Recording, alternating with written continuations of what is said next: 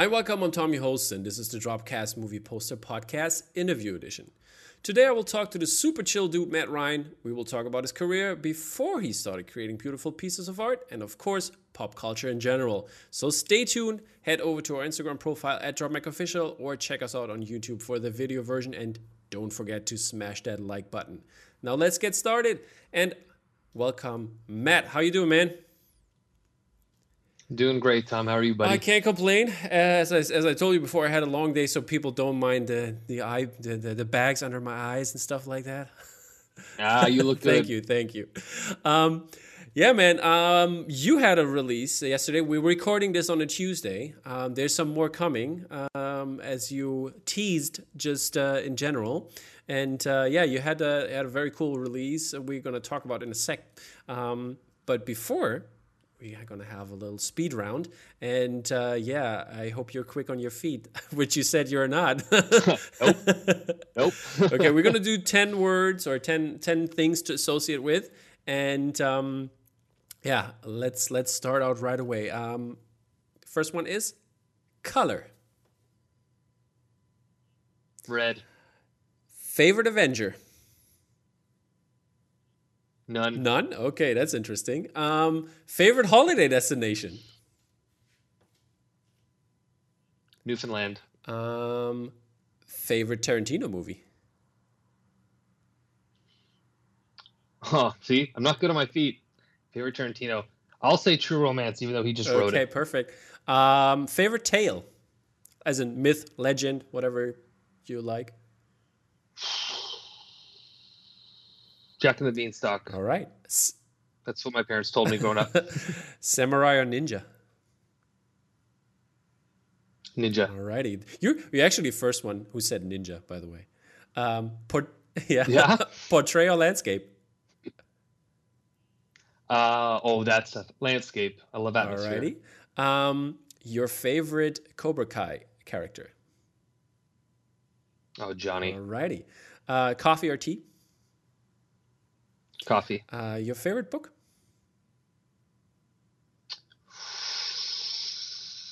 Preacher. Preacher. Uh, and last but not least, your favorite horror movie? Nightmare on Elm Street. There you go. You heard it here first, people. Speed round is done. You're you can relax now. it's gonna be uh, not as uh, uh, on your toes uh, with the with the next things we're gonna talk about. Um, as I do in the, in the, the, sec- the second segment, is always when I pick three of your artworks that I want to talk a little bit closer about, which people maybe have not as much talked about, or maybe that I really want to know something about. And uh, of course, of course, I want to start out with something really cool you did basically, you released yesterday, and that, that will be also uh, in the um, release episode that I'm going to do next week with James. And yeah, it is your Cobra Kai soundtrack.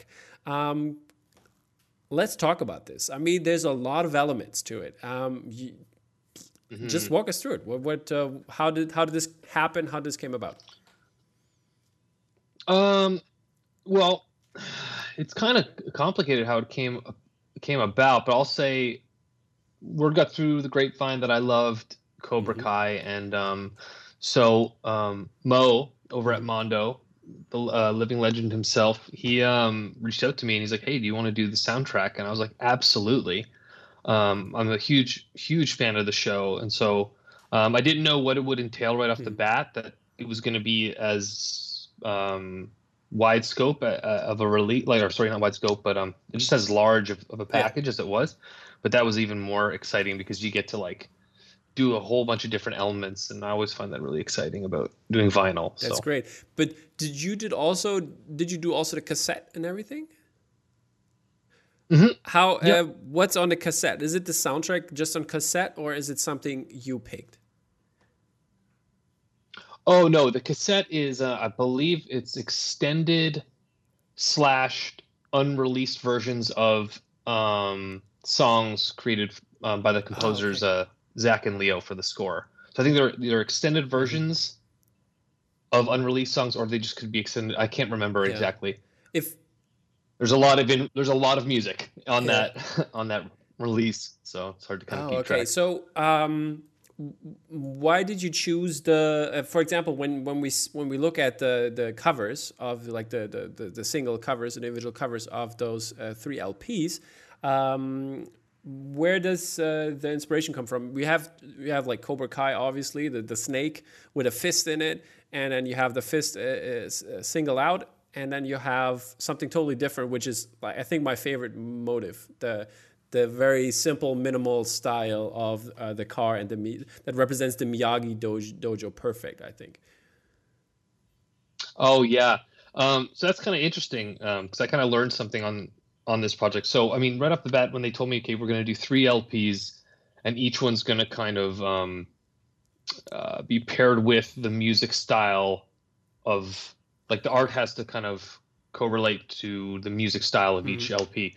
So obviously, the first one was going to be Cobra Kai. So in my head, I just tried to approach it like, okay, if you um, if if Johnny Lawrence commissioned me to create an album cover, you know, what would how ridiculous and an 80s metal, you know, would it be? He'd say, you know, it'd be a chrome cobra with a fist punching out of its Mhm. mouth and lightning and you know, it would just have to be ridiculous, you know, but in in you know, the most awesome way. So that that kind of came to me right away. It's one of those initial Yeah. ideas where um usually the, the first idea that hits you is always the best you know what i mean it's it's the most pure um so that's kind of where we, where that one came from just kind of popped into my head thinking of badass 80s metal band covers you know um as far as miyagi do goes uh that one was a bit different because uh, initially i guess i had taken the johnny approach and kind of applied that to miyagi do but through the eyes of um Mhm. LaRusso and um, Daniel LaRusso.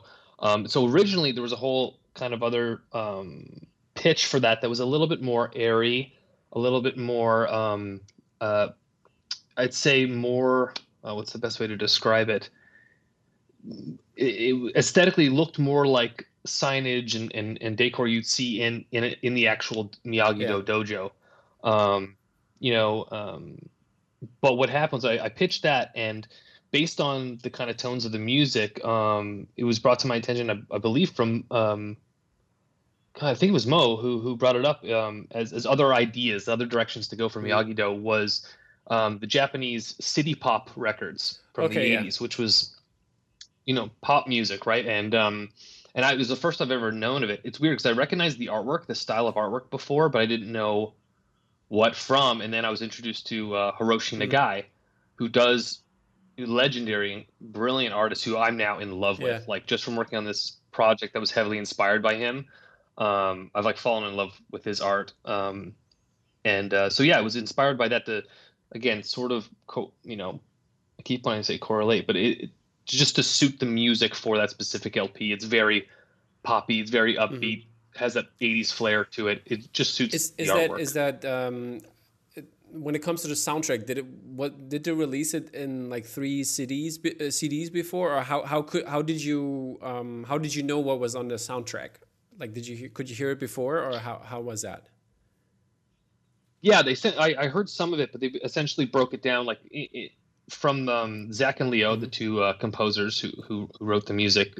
The way they they had it broken down in their head that they wanted it to be three LPs, so it would be, you know, Cobra Cobra Kai music, um, Miyagi Do music, and then there would be um, tournament. Well, final fights we call it music. So the in every you know season there's the Yeah, big yeah, yeah. fights, and it's the themes from that.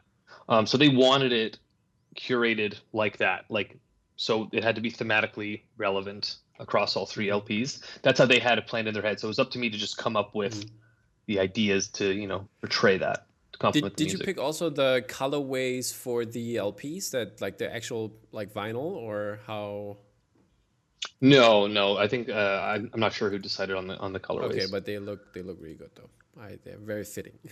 Mhm, yeah, yeah. um, yeah, my my la- I imagine that's Mo probably.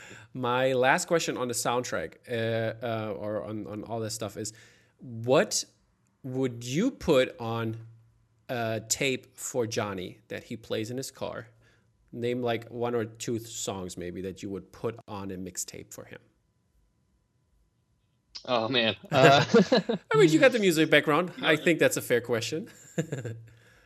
Well, REO Speedwagon, obviously, that's that's one of his favorites. Um, so anything by REO Speedwagon, maybe some like Wasp or Warrant Okay. or White. I don't know. Anything, you know, Twisted Sister, maybe. All right. Yeah. Fair enough. Fair enough. Uh, and what what what what would what be would be on your personal Johnny mixtape? Like you know, like kind of the same thing. If you would do this for you. Oh well, well, I used to make mixtapes when I was a kid. Yeah, me too. know. I- I- I've Um, done I would mixtape. say- But what Yeah, would be on right and, now uh, I love making mixtapes now. Right Yeah. now, as like a grown up? current music, as a grown up. Um, I mean, in terms of music I'm listening to right now, honestly, like I've become such like an old jaded musician that I I, I don't like much beyond what I grew up on these days. Okay. You know, What I'm in that place where I'm what like was last? Everything's not as good. What was but- last in your rotation? but right now, there are. Right now, I'm listening to uh, a band called Loathe. Okay. I let it in and it took everything. That's a great record. Another band called Spiritbox, which is a Canadian metal Okay. band. They're really great. And uh, I'll pick a third one. I'll say um, one of my favorite bands uh, right now, Dead Sara. They're really great as well from LA. All right. Don't know any of those, but that's why we differ in music taste, I guess.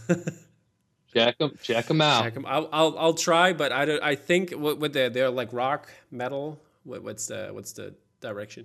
Dead Sara is like alternative rock, I would say. okay. Um, Spiritbox and Loathe are, are on yes the heavier side of of metal for All sure. right, okay. I'll I'll try to listen to it, but I can't promise anything.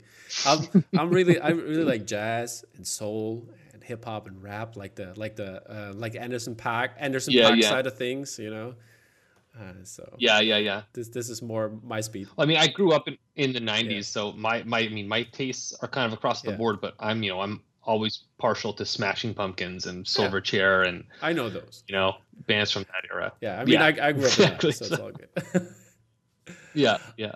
'90s was the best, Yeah, It man. was good times, man. I had good times in the nineties. Like '98, that was like the the year I I started. Like that, that, that's the story I uh, I uh, the, the I told on uh, when we had Eric and Rob on from Mondo, Mhm. and uh, this that's when I started collecting vinyl. Um, back then, uh, It was '98, eh? yeah, yeah. It's uh, been a minute, but yeah, that's when I started. I like one of Yeah. my first LPs was um, uh, Afrika Bambaataa Zulu was it Zulu Nation or some, some something else. It wasn't Zulu Nation. Oh yeah, yeah, I know that. But record. it was that, and also one of the first ones was uh, the Three Feet High and Rising De La Soul LP, which is a Oh, very nice. great LP. That's awesome. Yeah, that's really cool. Yeah, you've got Thank you, taste. sir. Thank you. Um, hmm moving on to another piece of you that I actually own, and uh, it is very, very beautiful. It is the Destroyer piece you did in landscape. Your favorite, your Oh, favorite Yeah. format. um, let's hear Yes. about this one. I mean, I love this one. I have it up. I had it. Uh, like there's there's actually a funny story. Um, I don't know. If, I'm not gonna say. I'm not gonna uh, name names here, but uh, a friend of mine, uh, he uh, went over to my place because he and his like girlfriend at the time they split up. And then he picked somebody up, uh, and he had because I, I went to my girlfriend, and he had the weekend for himself, and then I have the destroyer print in the bedroom, and he brings this girl to my place, and uh, yeah, and she was like, oh, he has destroyer, a destroyer like thing. She he, she didn't know what what this was, but she just read destroyer, and in the bedroom, so she was like. Must be a special dude. so, so, yeah, that was pretty funny. Have, having this in a bedroom, but the colors just fit perfectly in my bedroom. Yeah, yeah. No, it's funny because you know uh, I know that you're uh, kind of um, uh, nitpicky when it comes to sort of uh, your your color wheel when you choose to put things up on the wall. for example, right behind you. And it's funny because I mean I sent you some pictures of my Yeah. studio, uh, which I'm I don't know if Yeah, you're gonna show later or not. But if you look around the room, there is a palette That's good. that that you know is consistent. That it's kind of like relaxing though. Is that is it like that for you? Like if I Yeah, had like, a bunch of posters feels- that were all over the place, It feels zen, like- you know. Exactly. Yeah. Exactly. Yeah. And if I change out something with one color, I got to find something that kind of it all fits in the Mhm. same wheelhouse. you know? Exactly. Yeah. so Yeah. so how did this destroyer piece uh, come upon? Um, Mondo just uh, pitched the title to me, and uh, I hadn't seen the film, so I was sent a screener, and uh, I thought it was a Yeah, fantastic film. I thought Nicole was Mhm. incredible. Um, and uh, actually, it's funny because, and this has happened a few times to me, but um, where I saw the trailer, I think it was the Mhm. trailer. Was it the trailer? We'll say it's the trailer.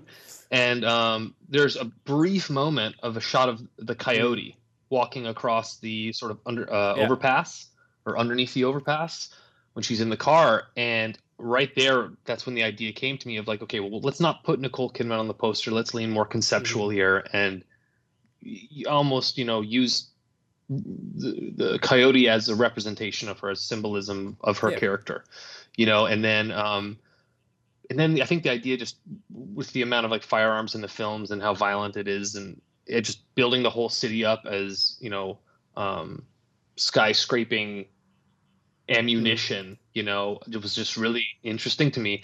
But then sort of juxtaposing it with a pink and purple Yeah, palette it just it's kind of like a bunch of weird ideas that just kind of came together really well. And took me a long time. That poster took a long I mean time. it's um, i remember i painstakingly went over that thing it's an awesome poster. uh, so I'm, yeah. I'm glad that I could gra- could have grabbed Thanks. one of these, and uh, I think they're still available on, on the Mondo website, so people get on that. I mean, I've I've shown this. I had last year um, when I had the poster posse on Don and Rebecca, and uh, we had like later on we had like a, a like a we called it a f- flat file fight because we like we both like to show the flat file and then we we were on on i think we we did it on instagram and then uh we were like both interchanging like like who picked the poster and then the some the, the the other person had to come up with another poster from the flat file and to to battle it basically. And i pulled this one out and, and Mm-hmm. Oh, everybody loved this one and they didn't know about it. So people if you see this now go Cool. go to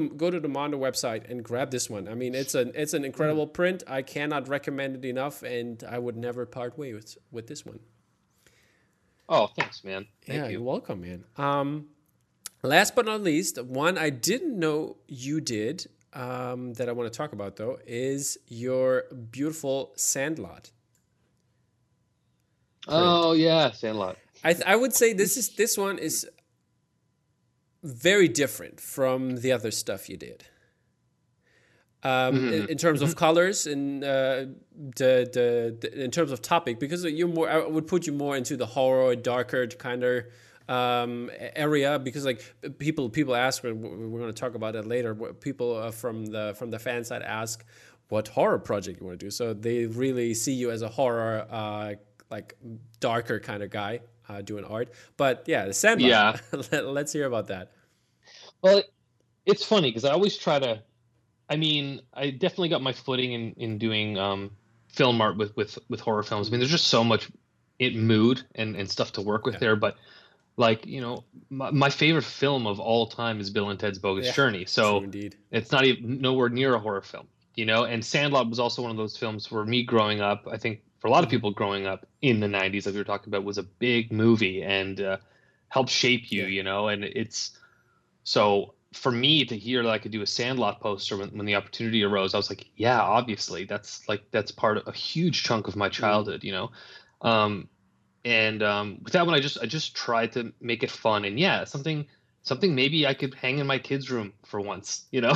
like there's nothing, I haven't done any you know very much Disney stuff or anything like that, or or just you know appropriate things that that are that are fun and colorful and bright and Yeah. you know that I'd want to like put in my kids' room or something. But um, yeah, I think that's that's a misconception about me too, though, was that because I work in lots of deep shadows and dark subject matter in terms of films and, and things, that that's like what I want to do, or that's all that I am, you know. But I've like to be completely honest with you, I've been trying to get a Pretty Woman poster made forever. All right. Is that so?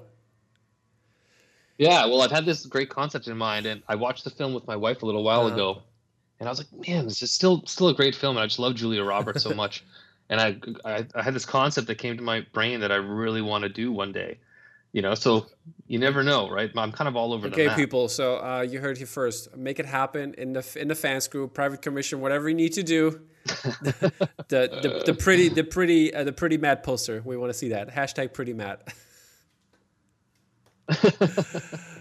yeah, so you know, it's like, yeah, versatility is fun. You know, it's fun Yeah. to step outside your comfort zone and and to work in in different worlds. You know, Speaking of different speaking of it's different important. worlds here, I mean, you've done multiple wrestling posters. Are you a big wrestling fan, Mm. or is it just a coincidence? um, complete transparency. Like I kind of stopped watching wrestling probably around the late '90s, maybe. Okay, yeah. you know um when wcw started getting big the hollywood hogan that whole era of stuff i did i that's when i kind of fell off um but as a as a young kid like early 90s that Mhm. was that and like ninja turtles you know that was it for me those two things you know i loved and and so when i do when i did the um the first wrestling poster that i did which was a wrestlemania 6 with ultimate warrior and hulk hogan I did that one because I remember, well, vaguely, I don't remember that match. I was too young, but Yeah. I was there. My dad took me Oh, to that's that. crazy. Um, I was like two or three. Like I was so small. Um, I still have a wallet, a Hulk Hogan wallet that I got though for some reason um, from from that. But um, and so again, that's similar to the Sandlot thing. It's just tapping into that nostalgia. It's just going back and revisiting some some times from growing up, and you know, and then it kind of spawned into something else. But I, I tried to keep the wrestling posters that I do something that's somewhat close to me in Okay. terms of what I remember, my knowledge, my love of that era. So like working on a, a current match wouldn't mean very much Ah, to me. Yeah, you yeah know totally, what I mean? totally. Um, coming coming back to one of the speed round questions, uh, you said uh, no Avengers because you're not into Avengers, but uh, but you love the '90s. Are you not an X Men '92 fan then? Because it's the '90s. That's that was that was my '90s. So when I said when I when I said none, that was just me being a contrarian for for Okay. funny. No, you know what the thing is is I um I never saw any of the Avengers films until a few months ago. Okay. I sat down and I was like, you know what I'm going to do after my long work day. I usually go and sit on the couch and try to turn my brain off. And um, and everyone's in bed. I just turn the lights off and watch a movie. And uh, I was like, you know what I'm going to do? I'm going to just start watching the Avengers Mhm. films. Like this is a, such an important um, film franchise in history, and I think I need to, I should, you know, know what I know Yeah. about it, right? And I was like. Fuck, these are good. These are good movies. you know what I mean? Like, I think they're they're fantastic, especially like the last the Yeah. last two. Uh, you Um, mean yeah, Endgame okay, and Infinity okay. War. Yeah, yeah, yeah. Um, uh, fantastic. So, um, but still, in yeah, in terms of if, if I could go back and uh, re-answer, I'd probably say, I mean, X Men. Okay, well, you you can't touch Wolverine. Of course right? X Men '92, the cartoon was was Yeah. incredible. Like we all watched that growing up. Um, I would have to say, I love X Men, but he, but or sorry, um, Wolverine, but he's not in the Avengers. So out of the Avengers, I'd probably have to say, Man, Spidey see, that's tough. because that was also '90s. Yeah, cartoons? probably Yeah. Spidey. Right. Yeah, I probably have to say Spidey. Yeah, that's cool. Yeah, yeah. Again, just because of growing Yeah, up with it, right. you know, it's it's not really uh, a constant thing in my life now. Is you know Marvel Marvel Mhm. stuff, but But looking back, that's probably the character I and since dear. you like the the new stuff as well, is is there going to be a Matt Ryan Tobin poster? Probably not. Probably Okay, not. Fair enough. Fair enough. okay. Um. Let's let's hear something about uh, your career before you turned poster artist, uh, or I, I, I don't know. Maybe you did this kind of at the same time, but uh, let's hear about that because you've been in a band. Yeah, yeah. I was in a band straight out of high school. Um, I actually didn't finish high school because I went on tour instead Okay. of finishing That's high school. That's interesting. Um, yeah, well, no, it's it's on a technicality. Technically, I I, I finished Mhm. high school, but uh, the course counselor kind of messed things Oh, up, okay. and uh, it had to be rectified, and then I never fixed it. So I just, you know, but yeah, uh, I think I went on my first tour when I was 17, Yeah. 17 years old, I think 17 in the summer. And um, yeah, I was in a band called Dead and Divine for about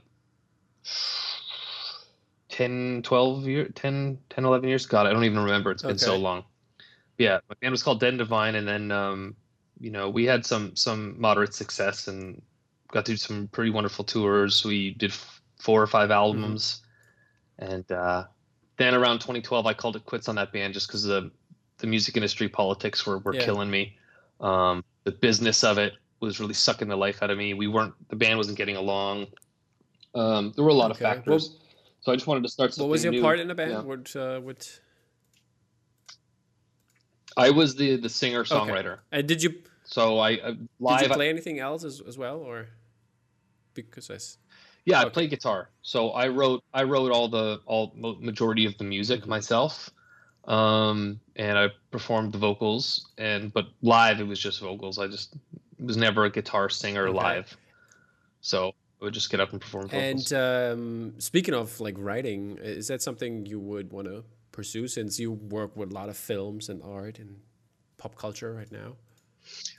Well, I've always yeah I've always loved writing. I've loved poetry and writing lyrics is the the thing I probably took the most pride in out of uh, anything I did in the band. Like that was very therapeutic for me and very um, creatively fulfilling as well. Um, but you know, it's like uh, that band broke up, and I, I started an, another band um, called. Ritual, and uh, we had an album, and it, it it did okay, but it was more of like a, a bookend project for me in terms of like I got to do this for myself without all these other people from my other band. I have to. I don't want to have people um, in the band kind of controlling what I wanted to create. So, um, but that band's kind of on a hiatus ever since I had Oh, okay. kids. So, I, which I'm going going to answer your question, which is that um, I'm still writing. Like I'm still writing music and writing lyrics and working on another album. But it's just like there's no rush Okay, yeah, fair enough. um, to get it done. You know what have, I mean? have you seen uh, the Sound of Metal then? I have, and I absolutely loved it. But it was actually terrifying. Right? terrifying. yeah, it's probably this, one of the scariest movies I've ever I've ever seen. Yeah, Um, in terms of um, just how I can relate to being that Mhm. music is the most important thing to me, and Yeah. probably my life next to my family. Uh, um, even though those two things don't really relate, but it's just that music is everything to me. So that film, um, yeah. Yeah. that was like really hard to Have- watch, but but beautifully made. Have you had any problems before in your life, like with any senses, like losing them?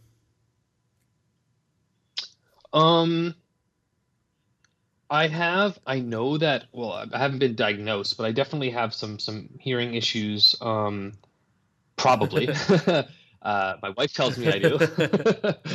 but uh, yeah, the, I, my hearing's definitely not as great as it should be. I know that for sure from not performing with earplugs over the years and not giving a shit about that aspect of my health Okay, at yeah. all. Um, but other than that, not really. because because I could really relate as, as well, but not from the perspective of music because I um I have eye herpes. It's like another like virus, herpes virus, but uh, it's like on your on your cornea, and it, it Oh, like wow. you get scars on there, and then basically you Uh-huh. you start losing vision. It's like super bad.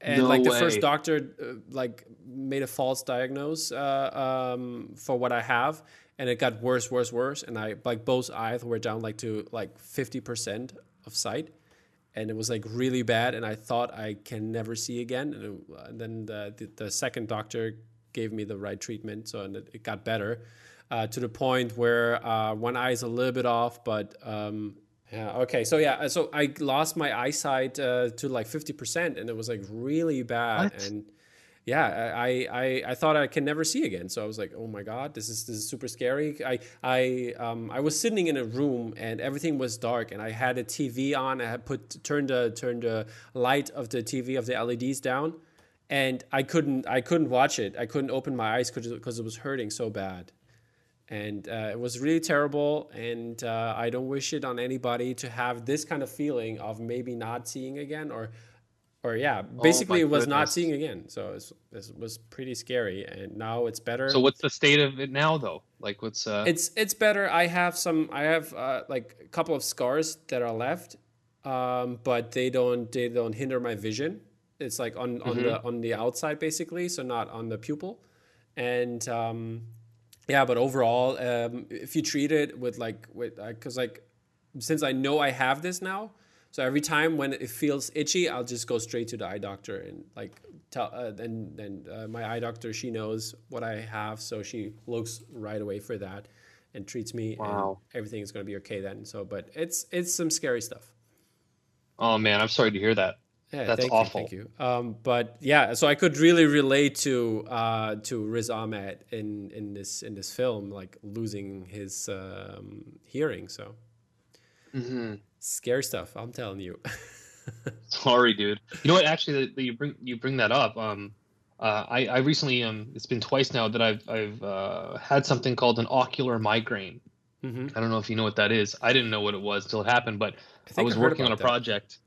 Yeah, I was working on a project, and then suddenly it was like right in line with my my pupils. Was like, you ever seen a water drop on the lens of a camera hmm and how it kind of blurs and warps Yeah. whatever is on you're looking through the camera lens or on, on or on glasses. Yeah. Um, it was like that, like two water drops right on my pupils, and I was like having trouble reading. Like I was trying to read a line, and as I was, you know, you read left to right, Yeah. And it would blur out the lines as I was Mhm. reading them. And I was like, "What's going on? What's going on?"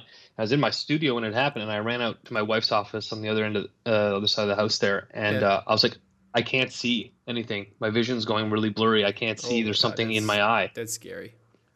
and I started freaking out because I'm literally in the middle of working on a project, and um, and I'm like, what's what's you know, and uh, we called the eye doctor, and they said uh, they described what was happening to me perfectly. Hmm And they said, how long has it been going on? I was like, five minutes, like five minutes, and they're like, if it doesn't go away in 15 minutes, then we'll uh, call us back and we'll arrange you going to emergency or something.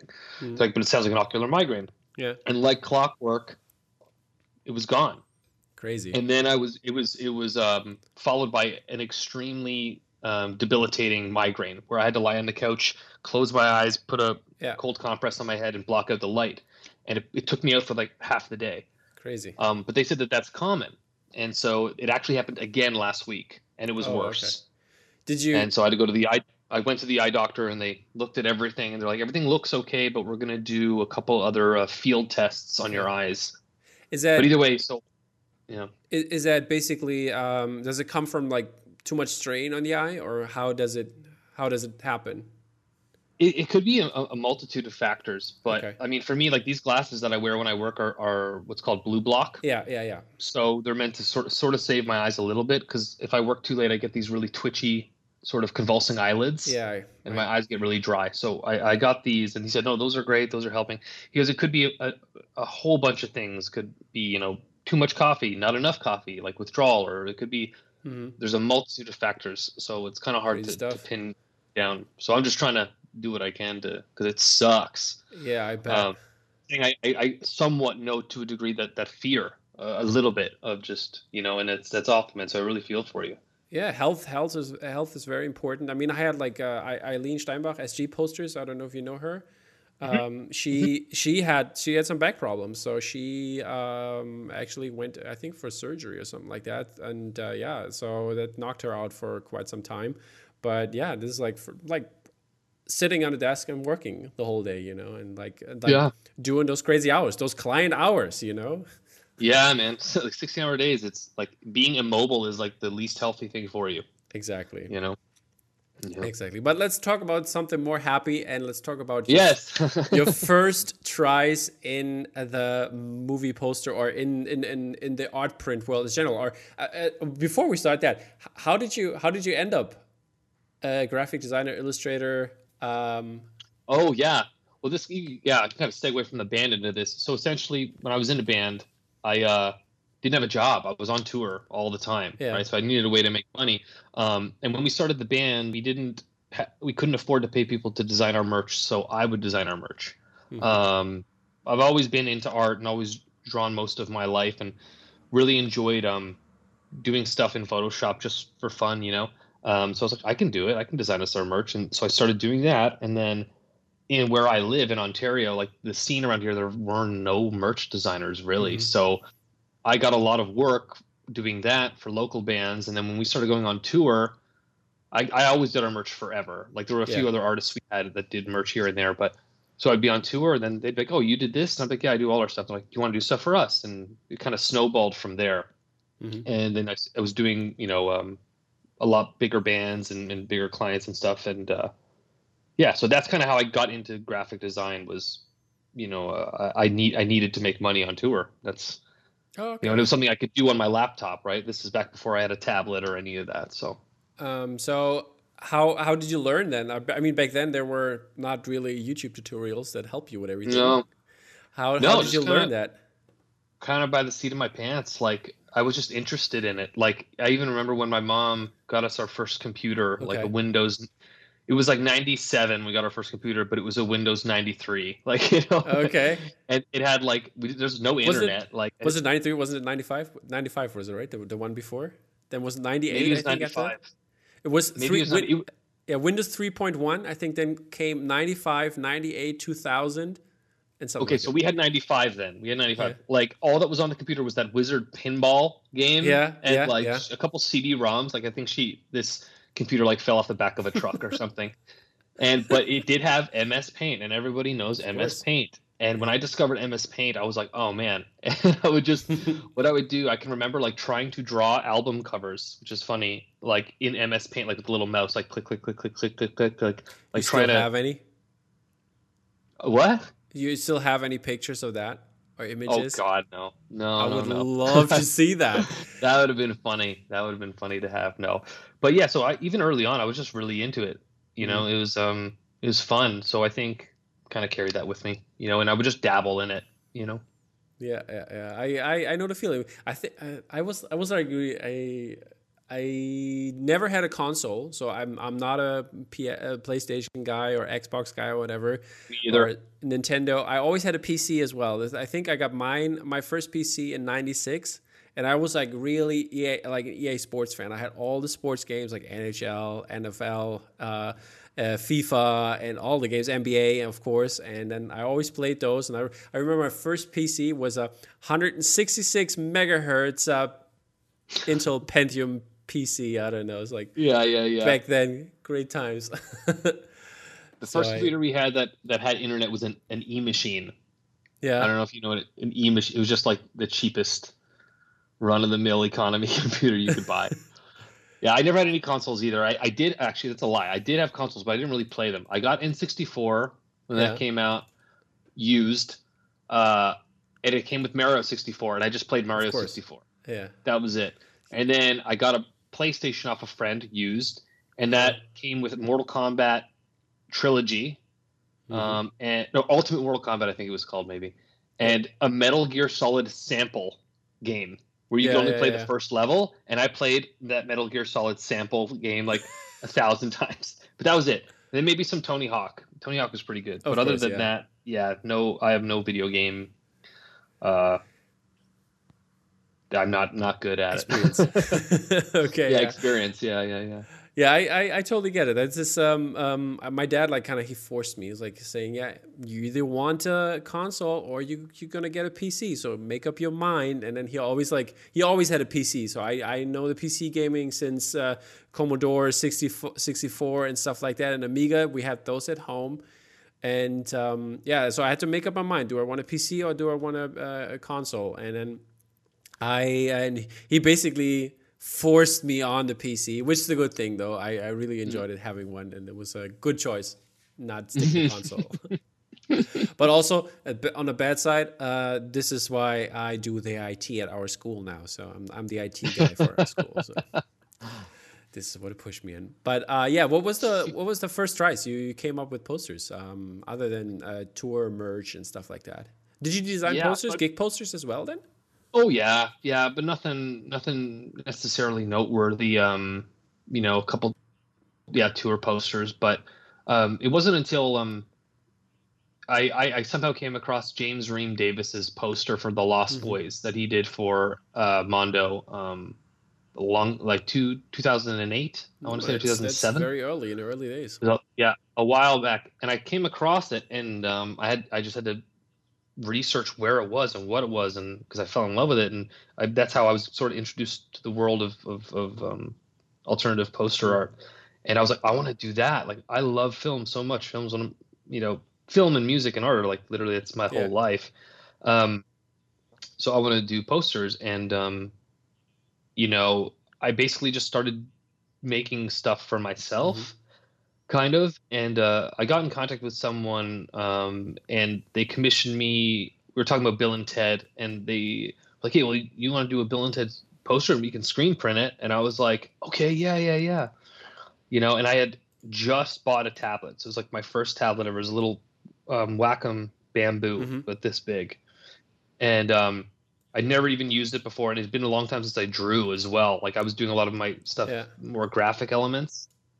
So that was like kind of my first stab with a tablet, and uh, it's rough. Is It's is that very the one? rough and very Is that not the one you sent, the Bill and Ted's Bogus Journey, the the green and red one, or is it something else? Yes, it is. Okay, I'm just going to show that people Yep. here. Here it is. Here it is.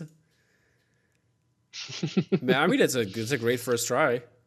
I I I think it. you know, it's you know just- what? It reminds me a little bit of Stout. It doesn't have like the concept yet. I think. Yeah, But clearly. but with Yeah. the colors and like the muted tones and like the the the multiple characters in there.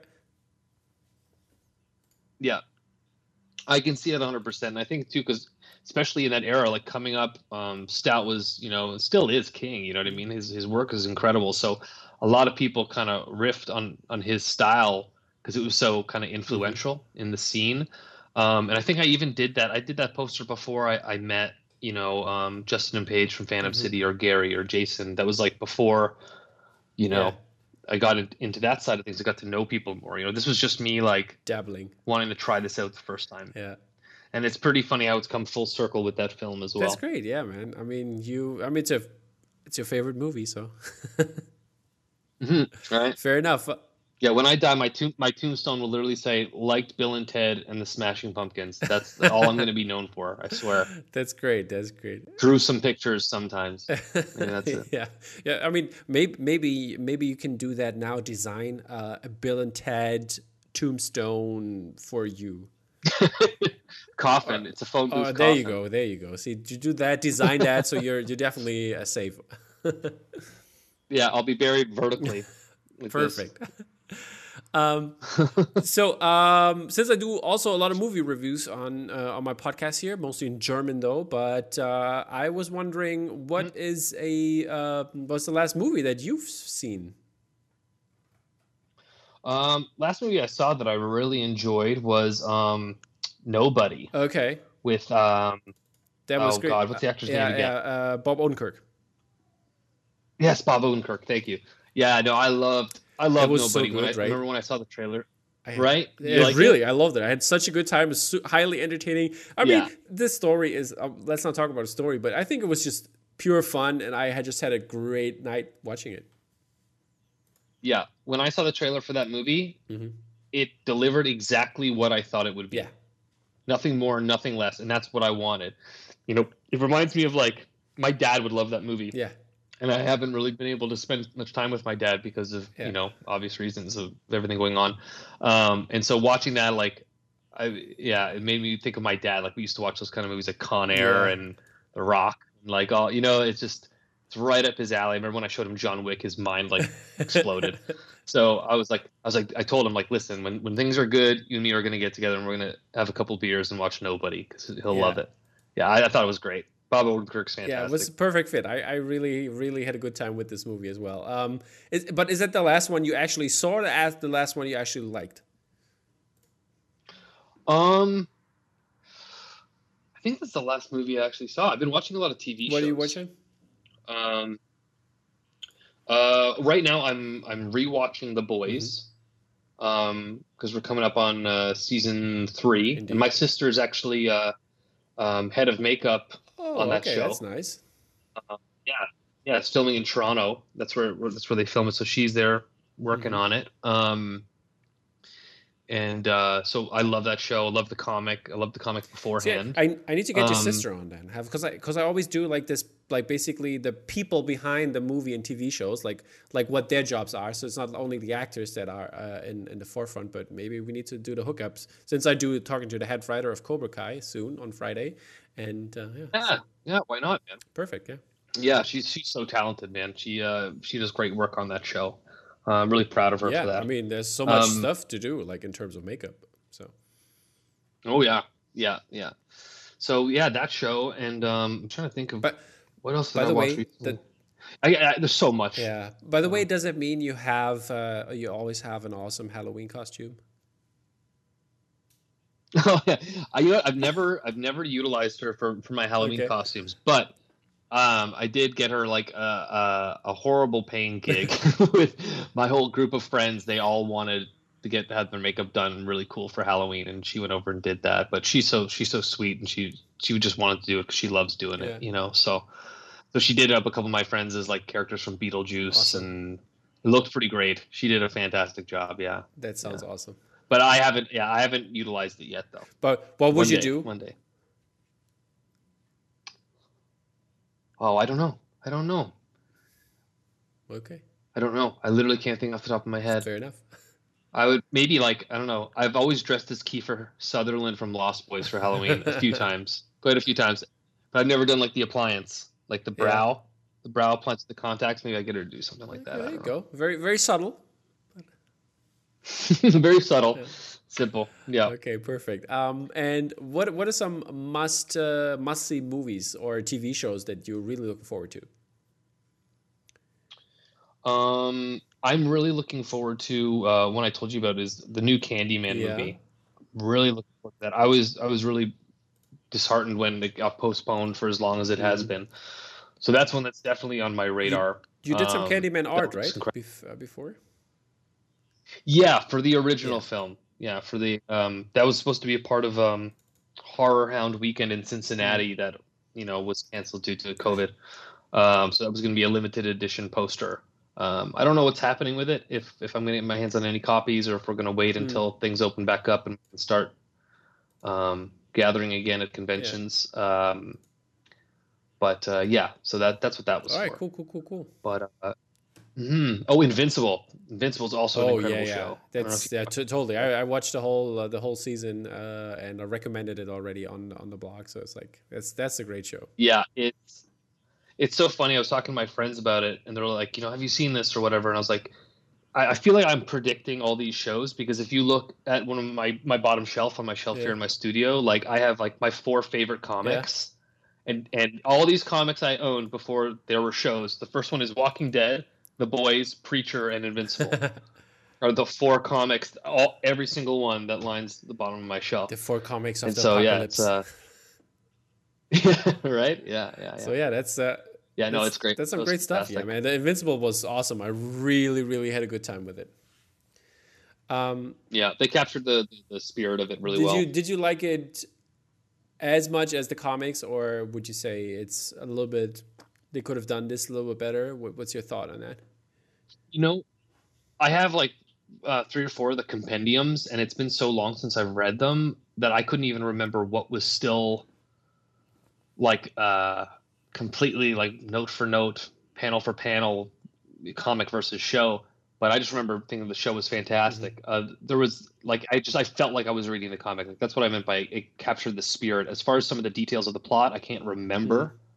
It's been that long, but um, but they nailed what I remembered of it. Like I felt like I was reading the comic, but it was coming to life. Yeah. So that's the that's the cool thing. Okay. Um, now I want to talk about your favorite movie. I mean, we mentioned it is. Uh, first of all, which part is it of the trilogy, or would you say the trilogy in general?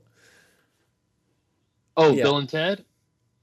Oh, Bogus Journey is the sequel, so it's the second one, second film in, in the three. Okay, um, that's uh, that's uh, good to know. And um, would you say um, the, the the the the one sheet that you put in is is is uh, is this a good poster, or would you have done it totally differently if you would do it? Uh, uh, or I mean, you've done it again, right? You've you've done all three right now.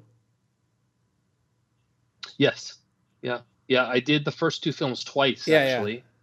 And then uh, just recently with Mondo, we did the third film to kind of um, bookend the series of the posters I did Okay, with now Mondo. let me rephrase that question. Would you love to do, or would you have loved to do the key art?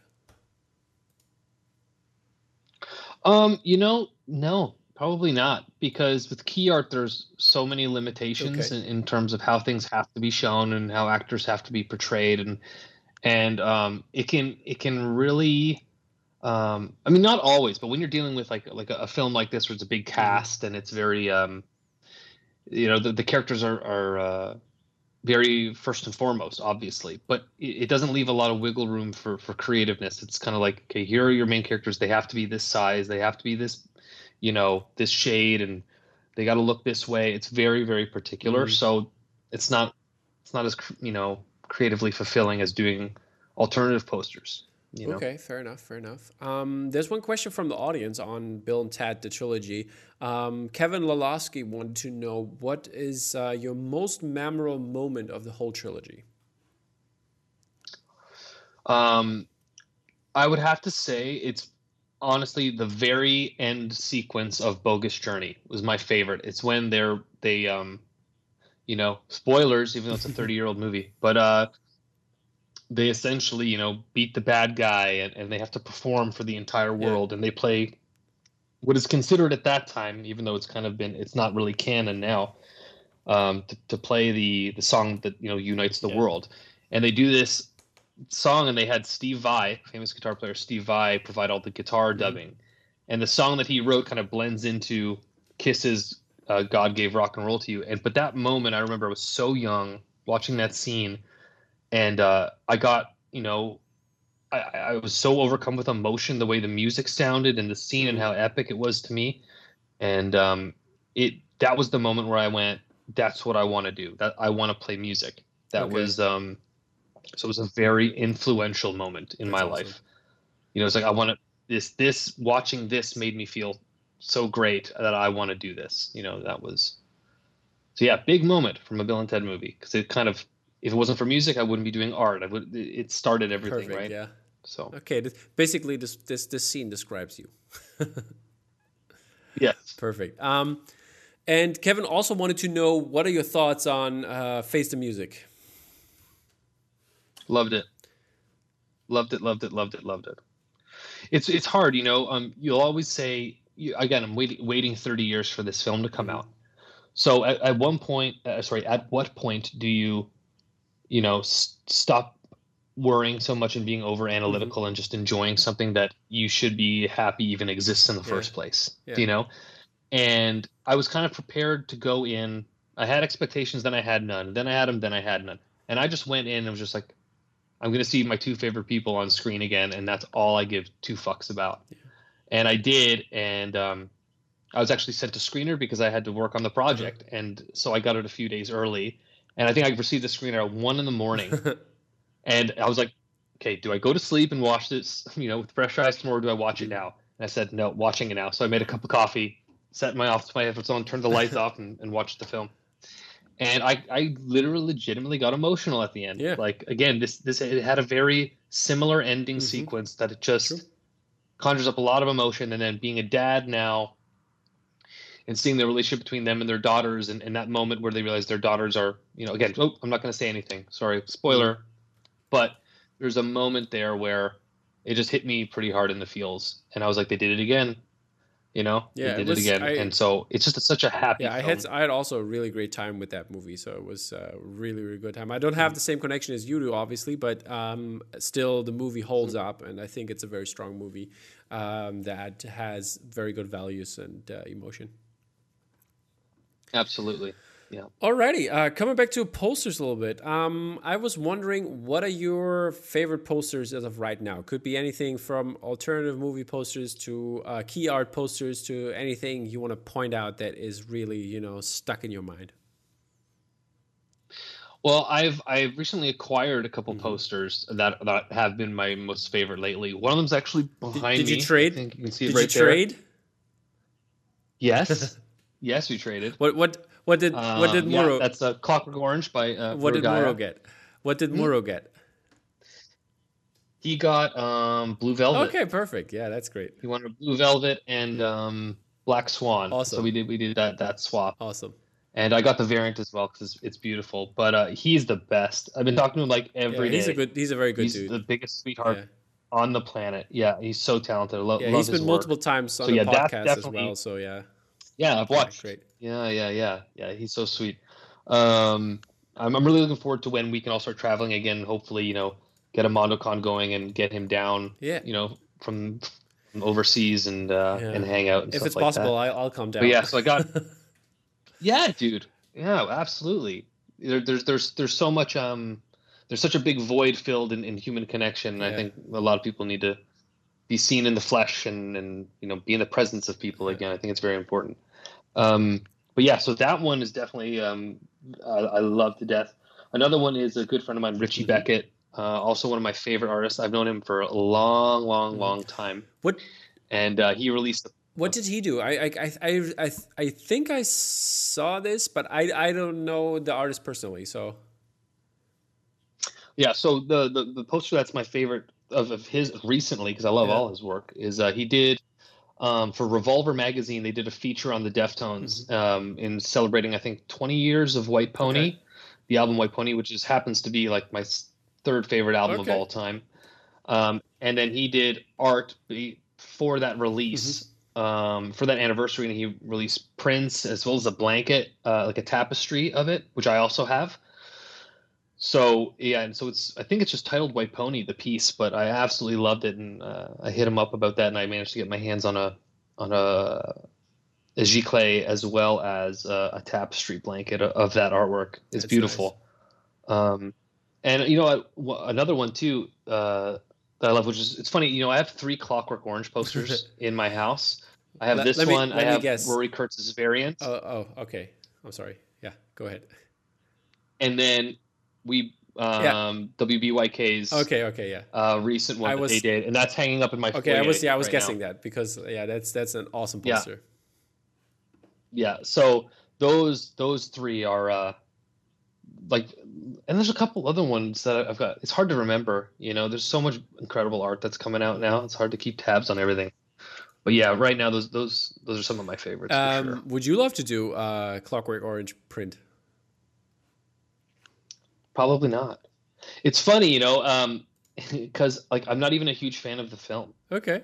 Like it's it's it's yeah, I respect it uh, for what it is, and it, it's got its iconic Yeah. moments, and it's it's you know it's in the pantheon of, of fantastic films. But it just but it does inspire incredible art. Like there's no doubt about that. Like every Clockwork Orange poster I've ever seen, I've loved. Yeah. You know, um, loved more than the movie. You know, to a Mhm. degree. Clearly, I have three of them. You know, so.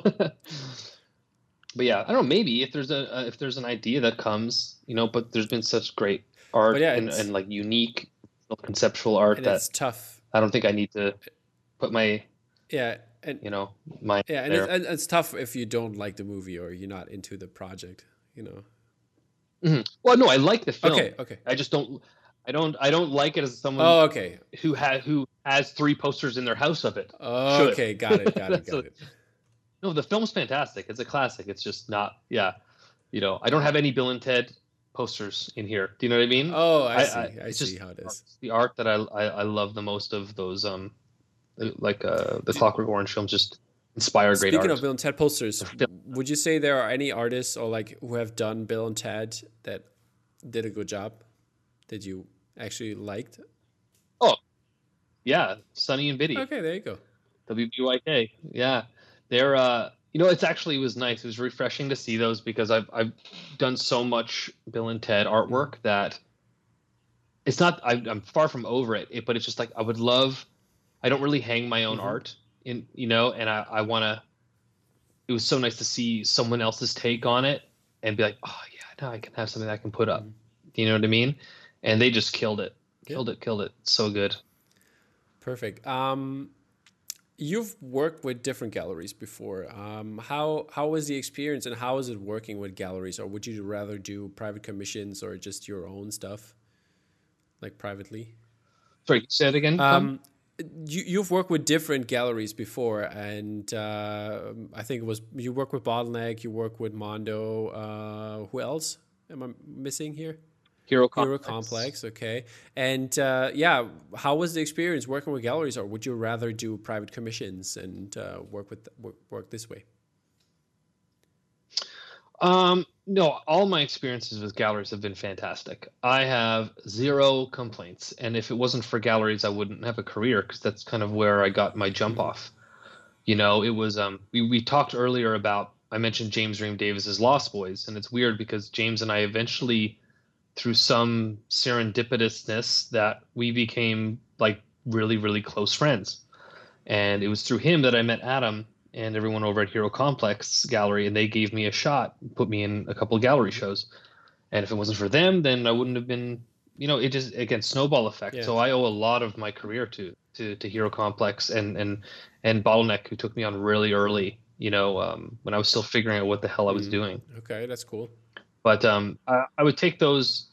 I mean, I don't think you can really choose between them or private commission. I I, I don't really see the comparison there. Because like some But, artists, uh, some I will artists just do private commissions. I mean, that, that's that's where I'm coming from. For example, like uh, Christoph Domor oh, you mean like originals, like original as well, but? Christoph Domoradzki, uh, the uh, uh, the brother of Gabz. I mean, he's Yep. he's doing mostly private commissions and uh, original pieces, or Greg Ruth doing a lot of original pieces. Yeah. You know, Um, well, in terms of original pieces, no, I love doing original pieces, but uh, I think it's kind of uh, separate from from from what I would submit for for a gallery. I've done originals for galleries as well, obviously, but um, yeah, I thought you were t- speaking in terms of also also yeah yeah yeah, I. I, both both actually. So Well, I, I yeah, I love doing private commission um, um, originals, but it's more or less like I'll kind of do them and then um, you know make them available rather than take on a commission and you know draw what somebody else asks. Um, but um, yeah, in regards of private commission posters, like I would just rather do it licensed. If I can do it licensed, I'd rather do it Okay, licensed. Um, just to sort of have that sign and seal thing. But that I, that's in no way um, me having an opinion or negative feelings at all towards anybody who does private commissions. I think it's, it's you're just creating art. All art Yeah. is fantastic. All art is great. More art in the world is yeah, and I mean, in the end, it Um, shouldn't. just for me personally, that's personal choice. Yeah, and, it- and in the end, it shouldn't like like only because people want to like make money off their IP, which is a financial aspect, and I mean, it does make the the Mhm. art bad in that case. So totally fair. Yeah, and I mean, I, I also got my footing in doing private commissions. Like before I ever got a licensed job, I, I probably did close to a dozen private commissions, but that was the only means. That was the only platform. So uh, I got some really great early, advice early on from Justin Erickson, Phantom Yeah. City, where I said, you know, when I first met him, like, what do I do? You know, and he said, just keep making art. Just make it. Just keep doing it. Keep making posters. You have a great idea, make it. Just keep making art. Find a way for a lot of people to see your art. Mhm. And again, this we're talking quite a few years ago. And again, the social media boom of, of art promotion, it was just different. It wasn't like it is Mhm. now. So I would do a lot of conventions and and uh, things to promote myself, but just Yeah. creating art. That that was that was the thing. So anyway, you know, so I, I again, I I I owe uh, a lot to doing those early private commissions as well to helping out my Yeah. career. So I would never never speak ill of them at all. Um, a question from uh, Ruslan Psoynok, who is, I think, he's, uh, I forgot the gallery na- the gallery's name. Um, some, he's in Japan, I think, but he's he's doing also some cool work, and uh, he was asking, uh, will there be more originals coming this year? Oh, I'm sure when I have the when I have the time to do them. Um, I'm just a lot of the projects that I'm working on right now are, are very long, long-winded Mhm. projects. Like for example, Cobra Kai is a very large Mhm. project, so a lot of moving parts. So eh, I mean, anytime I have downtime to draw, I'm, I'm trying to spend with my kids and my family because um, you know, I'm in here for 14 hours a day, some days maybe 16 hours Yeah. a day. Uh, so it's yeah, it's rare that I get that moment to sit down, and be like, you know what, I have an idea for this, and I just want to draw Yeah. which is sad. I really wish that I had more time to to do stuff, personal stuff. But um, it, to me, that's almost like a luxury at this point that I, that I can't uh, that, that I don't have the time to do. But when I but I'm always trying to Mhm. though, trying to fit in um, originals. Fair enough. Um, you also collect, uh, not your own art, but you collect. Um, like, what would you say is in your collection other than the two pieces we've seen? Is how how, how big is the collection? It's two flat files worth. Okay, that like like ballpark it. How how many are we talking? Um, how many can you fit in a drawer? Maybe. Well, I have them all sealed in bags and everything. My collection's all Okay, pretty pristinely kept. So let's say let's say I three fit close to 30 35 per drawer maybe so 10 drawers Yeah, 300. 350. Some- yeah probably around there yeah, yeah, that's a that's a yeah, decent all, diff, all different decent things. collection. What would we say is your uh your grail piece?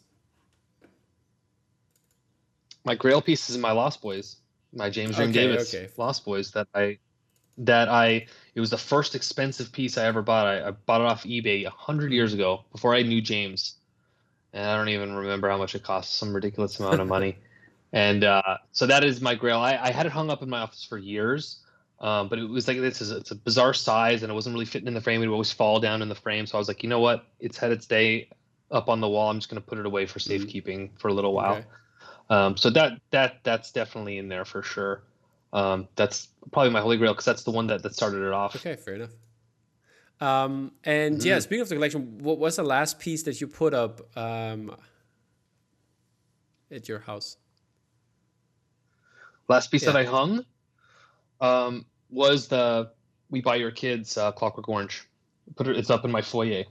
Um, what else did you hang up? Because you sent me multiple, uh, multiple pieces that you. Is, is that Yeah, you, did you change it around, change it out, or what? What's the deal? Because you know I changed my wall, so Yeah. Well, changing. Yeah, I um, I've changed around some posters in my studio a bit, but the house ones are pretty permanent at the moment. So yeah, I sent you that. I have "We Buy Your Kids" two "We Buy Your Kids" pieces in Yeah. uh, the house.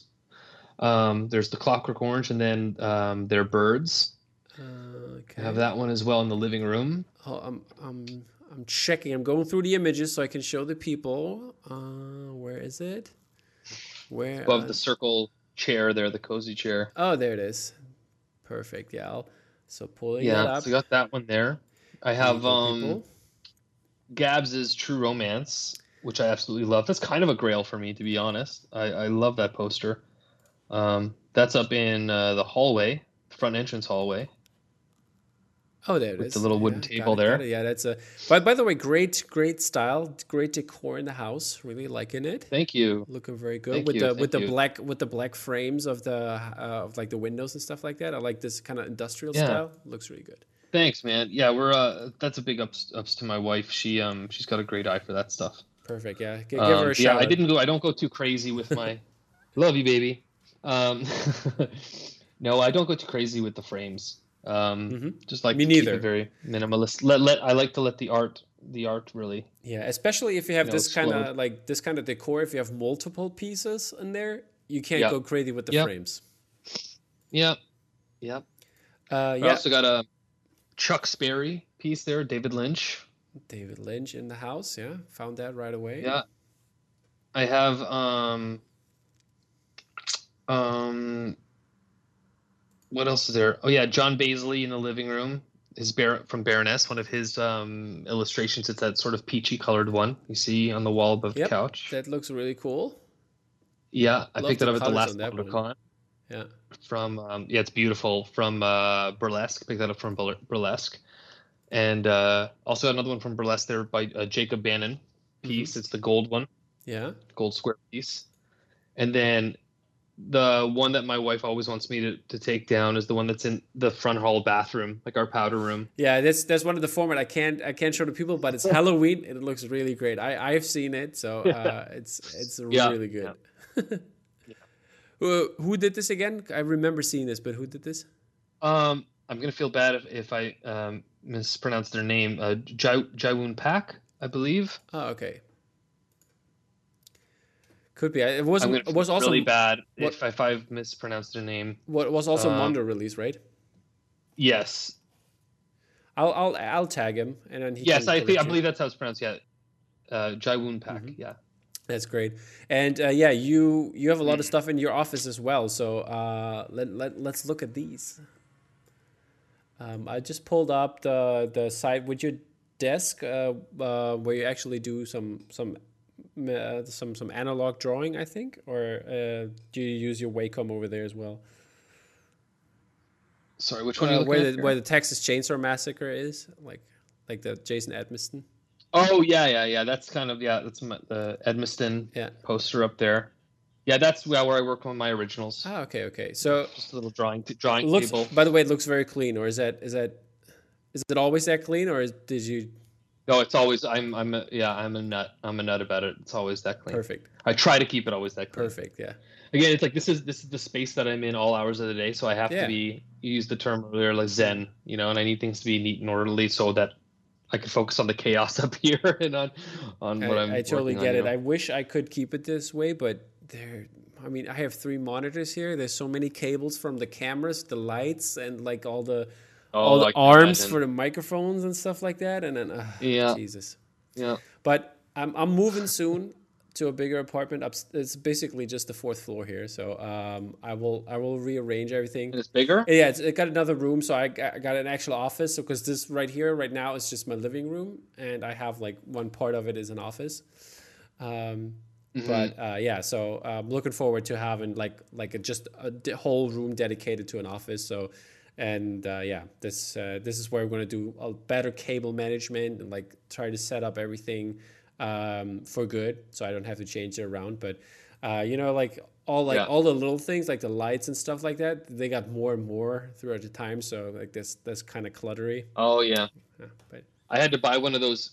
I got like off Amazon one of those little. It's like a black wire hook basket thing. It's underneath my desk Yeah, because yeah. I have like six cables running out of my tablet and my Mhm. computer and my hard drives and all this, and it's all neatly tied up under. So if you look under my desk, it's just clean. You don't see Oh, anything. That's perfect, man. I wish I could do that, but Yeah. uh, yeah. I by changing so much, it's like I, I but I'm I'm doing it better. I, I prove uh, I I'll prove it. I'll take pictures when it's all set up. Um, but yeah, there's uh, there's some more stuff. Um, there's your working desk with the Wacom and everything. You got uh, the beautiful uh, Yep. Ollie Moss' Die Hard. I see. Man, I'm I'm so mad that I thought it's going to be there because it was in Benbo's um, shop at uh, Uni- uh, Uniquely Geekly. He still had it up for such Mm-hmm. a long time, and AP for that for I think for 125 pounds, Wow. And for such a long time, and I still didn't pull the trigger, and I'm really mad about it. But what you gonna do? Yeah, that one's been that one's been up in my office probably the longest out of all of Yeah, them. that's a great one. I can't bring myself to take it down or swap it out yet just yet. Yeah, I try to get it in the regular release, but I still struck out.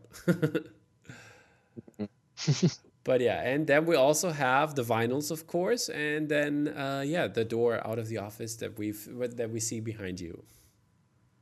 Yes. Is that? I- I I mean, is it? Do you have like a like a multiple story house, or um, is it just all? Yeah, I'm actually my studio is on the main floor, Okay. so I'm just outside this door right here, the black Mhm. door. That's uh, the kitchen. Ah, okay. Kitchen's right there, and then this this door goes out into the backyard, and then we have another door in the kitchen that goes out to the backyard. So there's two Yeah, I, I, I think I can see that. So it's kind of nice in the summer when I'm trapped in here. I can just open the back door and kind of like I'm partially outside. so it's nice. It's nice. Yeah. And we just we've been renovating our house like crazy. So all these floors Mhm. and trim, all this is brand new that we put in here. So Awesome. That's that's really great. Um, so you plan on living there for a long time? I take it. I hope so. I've moved around so much in my life. I I'm happy never moving again. you know, moved a lot in my childhood. I So bet. you know, I hope it's I hope it's a while yet, but who knows? Why did, did knows? you move because like I don't know because like I know the people that moved a lot were like, mostly in the army or did you just move around like in in the same area? Oh, growing up, I mean, there's a multitude of reasons. Mm. Like, um, my dad was in a um, uh, had his own flooring business. He was trying to get off the Okay. ground, and we're and my family's originally from Newfoundland, which is Mhm. a little island off off the Yeah. coast of Canada, and uh, so there's a lot of moving, and that's where all my family is, like all my extended Mhm. family, and so there's a lot of moving back and forth, trying to land work and land a place, and just moved Okay. around a lot. Then my parents split when I was young, so they moved around a lot. So I'm just used to it, like constantly moving around. But but at the same time, now I have Yeah. kids and we have a beautiful home in a really nice neighborhood. And I just want to just put my Mhm. feet down for a second and not not be moving Pre- anymore. But prepared know? you for the tool life, I take it. Yeah, yeah, yeah, yeah, yeah, exactly. no, we we lived in um in Hamilton uh, before, which is the uh, same city that a couple of other artists you Yeah. know live. Um, but when we had kids, uh, we just wanted to get out of the Mm. city, so we're a little bit more um, a little bit more rural now. But is it further away? um, smaller I, I, town? I, I know I talked to Sara Deck, uh, like because she like also lives very rural. So Yeah, I'm. I think I'm. I think I'm closer to Sara Oh, okay. now. Sarah before was 40, 40 minutes away from me. I think I'm a little bit closer now. Um, but I'm farther from from Gary. Me and Gary literally, I could walk to his house in Oh, five okay. minutes. So we were really close. that's like Um, basically but, Attack uh, Peter and uh, I think it's Brian Reading. I think that's his name. Like the they're both Linocut artists, and like they live like down the street basically from each other. Yeah, yeah, yeah. It's pretty funny, and it's funny how all, all the Canadian crew are Yeah. all like we're all the best friends. Like Justin and Paige live in Toronto, but um, I don't know if they're going to stay there for Mm. always. But then Jason Edmiston lives in Toronto as Mm. well. So we're all like we're all within an hour of each other. That's great. essentially. Yeah. And you know, But pre pre pandemic, we'd hang but out. since all you're the not playing, you're you're not in the uh, what is it Destiny two uh, gaming group that Sara and a couple other artists No. has. Yeah, yeah. No, I don't. I don't know anything. I know that there's that. Yeah, that video game group Yeah. or whatever. But yeah, no, no, no, not part of that All one. right. Um, Maybe if they maybe if they play Tony Hawk, I'll be there. Tony Hawk, yeah, the, the the multiplayer version of Tony Hawk. It's just skating, basically Yeah. an open world skate park. We could just do that Yeah, outside. perfect. um, so, um, since we've seen your desk, is there anything uh, that you're working on right now that you can actually talk about? I know it's really tough, NDAs and all, but is there something you can tease maybe? Hmm. I don't think so. I hate to be the bringer of bad news, but I don't think so. Nope. All right. No, I'm looking through my work my work list right now. Literally signed an NDA for almost every single one of them. that's- I So- know, I know how that is, but I, don't don't blame me for Yeah. trying. No, no, no. I hear you. No, I wish I could give you a little a little bit more insight. I mean, it, it's it's a bit of a bummer keeping everything so hush hush all the yeah, I time. know you it's know. tough. It's tough. Um, but then let's talk about uh, your general process on things. How's how's your uh, general approach to a project, to an idea? Um, how do you go about it? Um, you know, for me, it it, it very much has to come from um, like like a spark's got to go off. Do you know what I mean? So like if if I if I see a project or I'm pitched a project, I mean, um, and I'm not immediately like, oh, oh, this is like my my brain's kind of firing off ideas right from the get go. Then I tend to kind of steer away from them, to be quite honest, because um, I'm a f- firm believer that if I'm not passionate about what I'm working on, that it will show in Mhm. the art, and that does favors for nobody, not for me, not for the client either, right? So, um, I've always just found it, it for me again, just personal preference to kind of um, practice that approach for for most of the things that I Mhm. do. Um, so yeah, it's just it's just you know, and it, it's it's fun because or it's sorry, not fun. It's um, it can apply to new things I haven't seen either. So it doesn't always have to be nostalgia. It doesn't always have to be something that I uh, hold near and dear and five top five desert album films or something. Um, like I recently watched a, a new indie film the other day, and uh, Which one? it was great. And I was like, "Boop." I can't oh, say what okay. it is. Oh, okay. He haven't released the name yet. I don't even know if the name name's Oh, final. okay, interesting. Um, but uh, but I was like, boom, idea, idea, idea, idea. It just it inspired me, and so I like to kind of take the inspiration Mm. Is- route very strongly. Is there the also beginning. like at some point you would say no to a project, or is that like how often did that happen?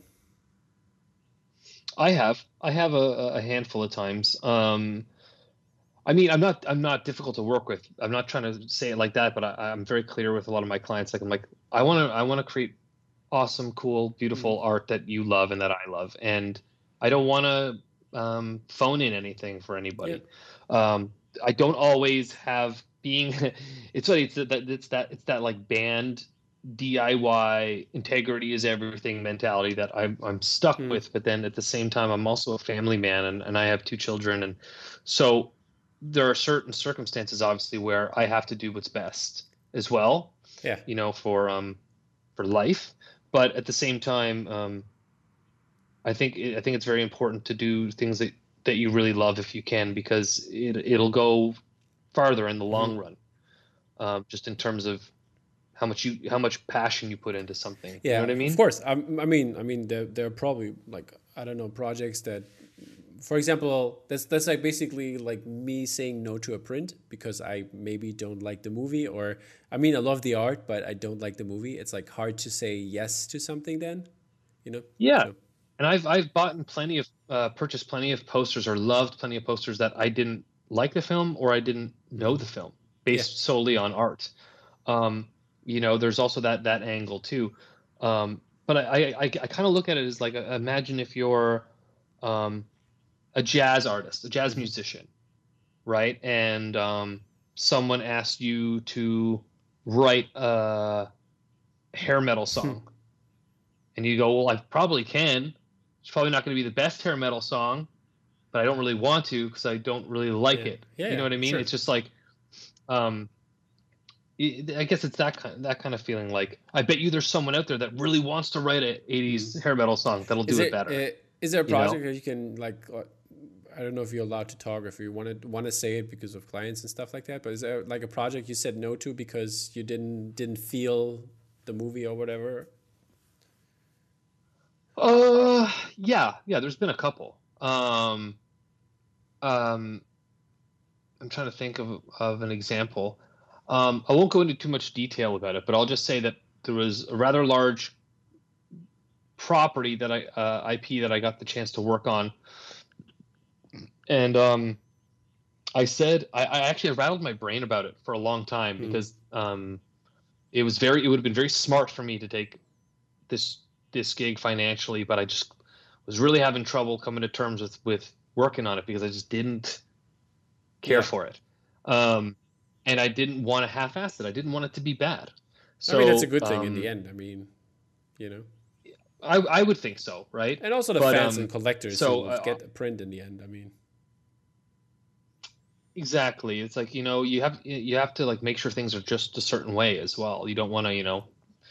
So I said no to the project. Um very like, you know, hesitantly obviously, but I said no just because I had to go with my gut Mhm. on it. And um and I thought it was going to be like the end of that job, like it was going to like toast, you know, like I, I'm saying no, I might be hurting myself here.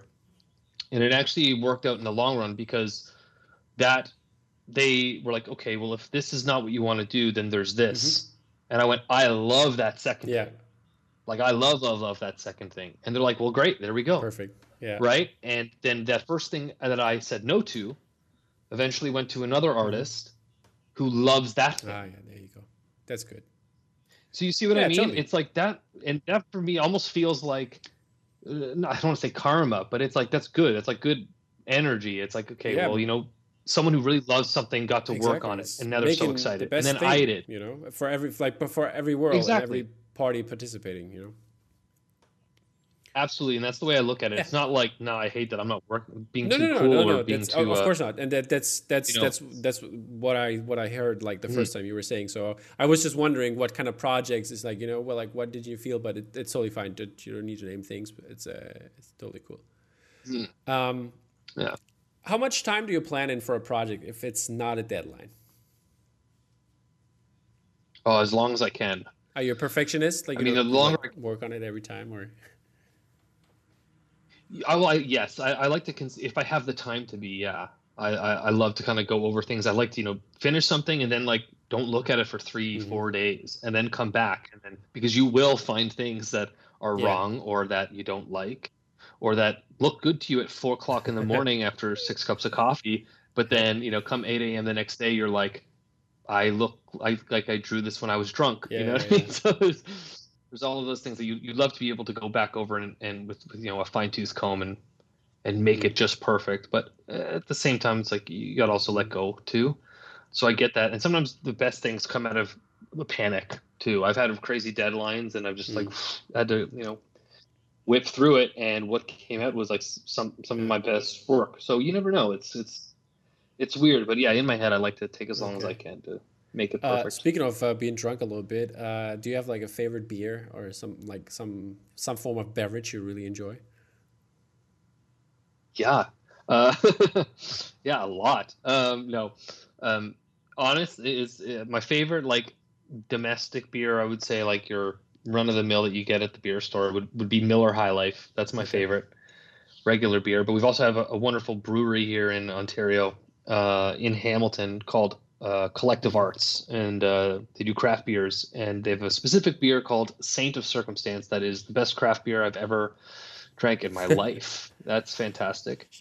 But um, I also design the I- bottle? I'm a liquor. I'm a liquor guy too.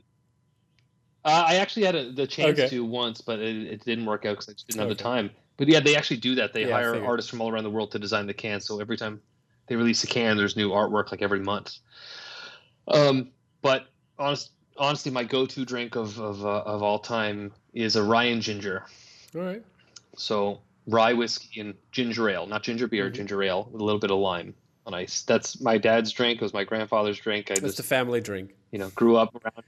Yeah, yeah, it's good on a hot day. It's not too sweet. Uh, that's that's any any. can I can I suggest a little uh, something here? Um, how about you do uh, like a very cool five by five, um, commemorating this drink, basically. You know, like kind of like celebrating this drink. You know Oh, what I'm saying? yeah. Yeah, I can call it the Matt Ryan Yeah, Ginger yeah, yeah. That's the- because Ryan, cause Yeah. Ryan Ginger. I was that was a bad joke. that was a dad It's all good. It's all right good. there. You're dad. You're you're fine. Cut that out. Cut it out. no, that's that's actually cool though. No, I'm um yeah, that that could be something really because cool. I really have to say that this there's this one artist, um, uh, Viet that's his name. He he released something with Moore Art Gallery, the the new gallery from from in the UK there, uh, with where my buddy James is uh, one of the founder, um, and uh, he did this. Um, um, I, I- don't know what what it was called exactly, but I still want to eat or something like that, or uh, travel eats or something like that. And because he wanted the artist wanted to go to Japan, but COVID uh, didn't make it happen, so he had to stay at home, obviously. And he created like artwork where um, where like this is a twenty four by thirty six print, I think, and it has like uh, like like tiles in it, uh, like smaller tiles that have each one have different different food he wanted to eat on that trip. Oh, and okay. uh, yeah, and uh, I think that or, or- because I really love to have like prints in the kitchen, but I want those like the like uh, the, the, those kind of minimal style with like food on it or drinks on it. Um, for example, like the Miyagi Mm-hmm. kind of style, like you know, popping colors, and uh, like on the LP, Yeah. you know, and it, Something like a like from a diner or an old kitchen or Yeah. uh, you know like uh, with with really cool Yeah. popping colors and screen prints. I think that would look amazing, and like you know having this kind of like these these kind of styles, like it looks like a maybe like '60s, like mid-century style, you know, fitting right in there. And yeah, and I think yeah, if you do drinks like or your your favorite beer maybe, and uh, the, the the the rye and ginger, and uh, yeah, yeah yeah. I think that that would that would be awesome. that could be a fun series. Yeah. So Yeah, no, I think that's pretty cool. I, I, totally hear you on, on liking that kind of decor and wanting certain decor for certain rooms. Again, I'm so particular, and we're very similar in Mm. that way. Like if, you know, what we want hung up and things like that. exactly. No, I think that's a good idea. I'm gonna let that let that let that Yeah, stew if, a little if, bit. if you do that, I'll just I'll just take an AP. That's fine. I'll take that. okay, okay. If you're Yeah, lucky. Yeah, yeah, exactly. It's- I'm just teasing. um, so uh, coming back to prints a little bit, um, how do you like your prints come out? Is there anything? Um, I mean, you mentioned that you rather want to do licensed prints, um, but is there anything on paper and color you really like to work on? I mean, you mentioned your favorite colors, red. I I got a, rep, a red and black print of yours, so and uh, but also uh, the the the peachy pink uh, purple kind of print. So yeah, uh, but how do you like the, your prints to come out? Like my like originals, like when I'm drawing. No, I mean in terms of like printing. In terms of printing, Uh, like do you like? Would you say I always want chiclets? I always want screen prints. I always want lithos. Uh, I want always this egg, Oh, eggshell yeah. mohawk number five. always- you know. yeah, yeah. Um, I always will will lean towards um, screen prints. Um, definitely, that's that's my love. But I love really well printed giclées as well, like a really thick cotton rag with a lot of texture and really saturated colors. We did. Um, I saw it in, in your little image there. You used the the Michelle Pfeiffer Catwoman uh, Bruce Wayne dance Yeah. piece that I did. Uh, Deadly or Kiss Can Be Deadlier, and um, I'm not sure the the type of cotton rag that um bottleneck printed that on, but it's it's pristine. It's so good. It, the blacks are so black. Yeah. it's, it's very rich It's an and- incredible, incredible, and, nice. That's nice too. Oh, thanks, man. Um, but you, yeah, I do have like a standard paper though, mostly that I use, um, and it's a French French Paper Co. whitewash. So it's like it's not white, it's not off white, it's right in Mhm. between. I don't usually like to use stark Mhm. white papers. Um, it just looks too pristine. It needs a little warmth. Yeah, okay. So I like to use a, a little bit into it, lean into the creams a, a little bit on, on everything that I do. Is the is the is the destroyer one? Is it on pink paper or something like that? No, that's probably on whitewash. That oh, that's, probably right. on Yeah, yeah, yeah. So if you were to take like computer paper and put it up, you you'd clearly see that it's not white white. Because like I, I really enjoyed the the paper that uh, Joshua Budich used for his um, for the baseball movie for their opening day one. Ah, what's it called? The movie I forgot the name of the movie. Baseball, Field of No, Dreams. no, no, no. It's Sorry, with the with the ladies, the the lady baseballer. oh, A League of Their Their Own. Own. There you go. Thank you so much. Yeah, but he did you did you see the print in in uh, he did like on on pink Yes. lemonade paper, which Yeah. is oh my god, this print looks so fantastic. That's awesome. I wish yeah, I'm leaning. I'm getting more into colored papers now. I- I, really, uh, you know, utilize yeah, I. I wish I wouldn't have to move uh, because he told me uh, I could have an AP. but it's like, uh, oh, I don't have money right now. I need to move. but okay, but I, I he told me he he he tried to keep it um, as long as possible, so I might have a chance later on. no, he's a good. He's He's, a a good very dude. I'm good sure dude. he'll, he'll make sure you're taken Yeah. care of. Um, next up, I wanted what uh, is, is is there anything um, like IP or idea that you really want to work on? Is there something old, something new, music, sports, anything you would love to sink your teeth in? Hmm. Uh, hard off the off the cuff. Um, I mean, like, I think the best way to answer that question is like, what's what's one of my dream clients that I'd love to work with, and and that's got to be the Smashing All right. Pumpkins. Um, you know, I've managed I've managed to just there was a, a weird opportunity to like potentially put my name in Mhm. the hat on a very like not like direct level to them, but to redo some artwork for a vinyl Mhm. release that they're doing. But I never did. I just back I chickened out and I was like, no, I don't know if I want to get that that close to the band that I love that much because you know don't meet your heroes and Yeah. whatnot. But um, yeah, I would love love to to do some some actual art for the Smashing Pumpkins that you know was um commissioned by the band or um for Yeah. them. That uh, I, I you know I've been lucky enough in in my career to to to check off a lot of boxes you know of that bucket list of art you know and and in some cases like Bill and Ted getting to do it twice or three times when it comes to soundtracks and th- all the other different things you and get to do. and T-shirts and um yeah right you know so it, it's it's crazy. Um and uh but that's that's definitely one that that i would love to do one day Hmm. you know but i always worry that like oh the day i get a job for the pumpkins and the day like i, I finish it i'll die like there's there's something will happen like that'll be you know so yeah, okay, I, I will tag them on the Instagram post, so maybe maybe it happens. Who knows? um, but yeah, so there were a couple questions from from the audience uh, like that f- would fit in uh, perfectly here. Um, Scott Wazilewski wanted to know which horror movie would uh, you want to tackle as your next print. By the way, the Green Knight. Have you seen the Green Knight trailer that came out today? i just It's watched it today good, right? you want to Um, work on that? Yeah. Um, Gaia was telling me about it yesterday, and I was like, Green Knight, what's that? And then I saw the trailer today, and uh, yeah, I that thing looks bonkers. That looks so Mhm. good. Yeah, I A24 is just agree. killing it. Um, yeah, but horror movie that I really want to do a poster for. That's tough. Um, that's what I mean. I'm, I can't think on my feet. trying to think. Um, I know I know that there are some in, in the back of my brain too.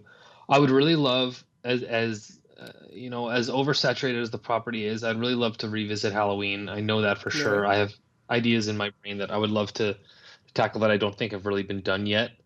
Um, which would be the only reason I do Halloween because the the amount of that art Mhm. that art for that film that exists out there is infinite. um, You should have done this Um, with the Halloween poster. Psycho, I would love to do Psycho. Psycho's Yeah. a big one. Again, I have ideas already for that. Um, yeah, I'd say th- those uh, Psycho is actually uh, pretty high up. I'd really like to do Psycho. yeah. There, there was a chance to do uh, uh, Halloween official licensed Halloween print for the um, Printed in Blood uh, art book. Yeah, I'm yeah, I'm in the Oh, you're in the book. Okay. Yeah. Yeah, but we use a pre-existing piece. Ah, So I did okay. um for the 40th year anniversary convention um, in Pasadena, Ah, okay.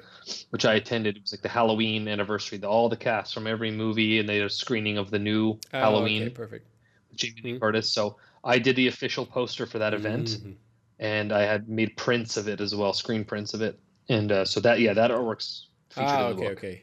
I don't even want to say that, but it's older artwork. So yeah, Yeah, be yeah. Okay, I see, I see. Perfect. Um, there's also another question. Uh, will Angels with Filthier Soul happen this year? yes. Hopefully. Okay. R- hopefully yes my goal is to is yeah to have that in time for christmas but just got to see see how to, how time goes and how much time i have to work on it but that that was the goal the goal was to have it out last year but again things just got we got way in over my head in, in the amount of work is i was what it doing is. Okay, yeah, fair enough. Um, but yeah, so maybe this year, uh, Ruslan uh, asked the question. So yeah, hope you hope you enjoy it, buddy.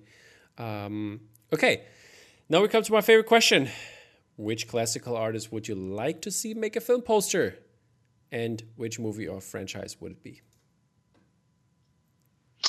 right okay so i am not very well versed in classical Mhm. artists so i mean there aren't many that are you know um, that exist that aren't Mm-hmm. revered um, you know and and so i think i went with what i know and and you can't i don't think anybody can argue that van gogh's work is um, just Yeah. incredible i mean Of it's it's course. it, it just feels so stupid i should have like really dug deep and just found like this a really sort of like niche you know uh classicism Mhm. artist but uh i didn't it's totally fair. You you pick Gogh's- you you pick know? what you want to see. Yeah, but you know what? I think um yeah that the film there's a film called um A Trip to Classic. the Moon. Um, that's the English translation by uh, George Yeah. Millet. Uh, it's a beautiful, beautiful. Have you seen the film. colored version? I have not seen the There colored is a colored version. Uh, they done. Uh, they had it on uh, Netflix, or at least in, in Germany. They had it. Oh wait, it was the image of the moon face, but it was like colored orange or yellow. Yeah, I think so. feel like I I, think so. a- And like, An ad advertising a colored Yeah. version. so there's. But anyways, yeah, no, I have I haven't watched it yet, but it, it's weird because it kind of bounces back off the last question about the Hmm. pumpkins. But um, the Smashing Pumpkins did a music video called "Tonight Mhm. Tonight," and uh, which I actually did a, a private commission Mhm. for. Uh, and that video, which if you haven't seen it, you're crazy. Everybody should go watch it because it's probably one of the greatest music videos ever made. Back in the era of like grandiose music videos, big budgets, and but the whole music video was based off of a trip to the Ah, moon. okay. Um, so all live sets and cardboard sets and moving pro. It's just it's beautiful.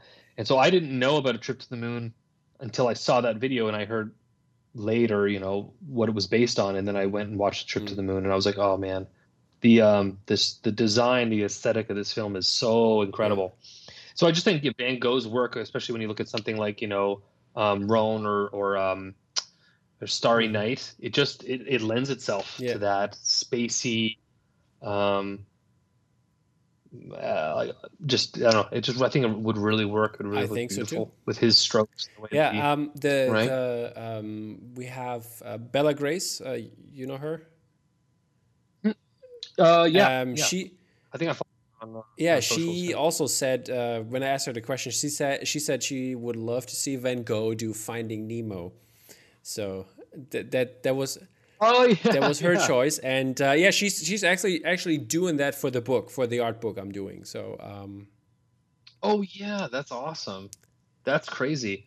Yeah, I guess I didn't think to choose to think of a more modern film, but I can see Van Gogh doing Finding Nemo for sure. Those nice, all the textures in the water and the, Yeah. the you know, all the little things in, in the ocean, and yeah, yeah, that's a great idea. yeah, so I'm It just I can just see like a I could see a massive oceanscape, but just like little orange, you know, yeah yeah Nemo and his dad, just really the pop of color right there and amongst all the blue. Yeah, beautiful. That's a great, it's a great Yep, idea. yep. So Like a great matchup. yeah, I'm excited for I'm excited for the book. I'll I'll, show you off off the air a little something later. So, um, So before before I let you go, I wanted you to answer something. Um, do you have any tips for the beginners out there, like when it comes to hardware, software, utensils, social media? Um, I don't know, becoming an artist. Uh, let let let the people know. Just a uh, just advice. Yeah, advice, tips, hints, anything you want to let the people know that can like you know get them better, maybe. Well, it's the same. You know? It's the same advice that I I got from Justin. You know, um, years and years ago, which is just make art. Just just make it for the sake of making it. Um, make as much as you can. You know, if it's uh, whether whatever your goal is, if you're trying to build up a portfolio, like just make the art. It doesn't have to have a purpose other than you wanting to make it. You know, um, that's you know, I, I'm I'm horrible with social media, so I can't have any tips on it, how to necessarily promote your art. I'm really bad with that stuff. But all I can say is just keep working on your craft. Just keep making stuff that you love, and always try to make stuff that you love. You know, try to go with your gut all the time. Intuition's a real thing. You know, um, that's very important. And and also, you know, a tip of um, that I got from Gary as well. And I've I've quoted them both on this numerous times too, so they're probably bored of it, but uh, it's very important to think too, as well as like Gary once told me, you know, it doesn't matter what car you drive to get to the party as long as you get to the party, and and that applies on a multitude of levels. But in terms of art, it's like don't worry about how what your approach is or how you do things or what the fact that you you didn't go to art school or because that's one thing that I've always was always I felt a bit, you know, um, imposter syndrome yeah. about. I guess the fact that I didn't have you know an education in art and you know but the, he made me you know it doesn't matter. None of that matters. Art is art and and if you love it you love it and you just got to make it and don't worry about that. You know just do it because you love it. Okay perfect perfect advice. And it'll it'll, it'll take you. It'll take you you know. Yeah uh, you'll, uh, the, the art will find its way exactly art uh uh finds yeah, a way it's a Jurassic Park quote here you got to imagine Jeff Goldblum yeah. laying there you know and having a piece of art yeah. Yeah. okay. Um, yeah. And uh, before you can really go, uh, I just want uh, you to tell the people out there where can they find you on social media, your website, and stuff like that.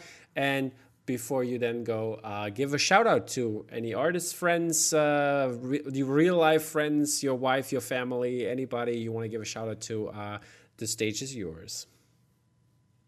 Uh, alrighty, man. Um, yeah, you can check me out on uh, Instagram, it's uh, at Matt Ryan.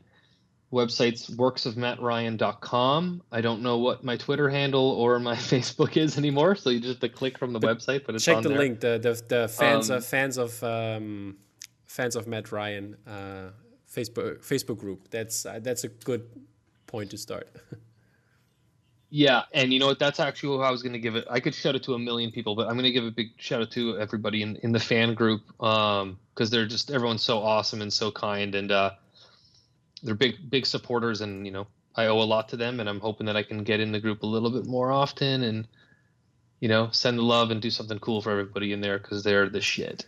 They are good good people out there. People, I can tell you that. Um, and you want to give shout out to your family and art, like or friends, artists, whatever.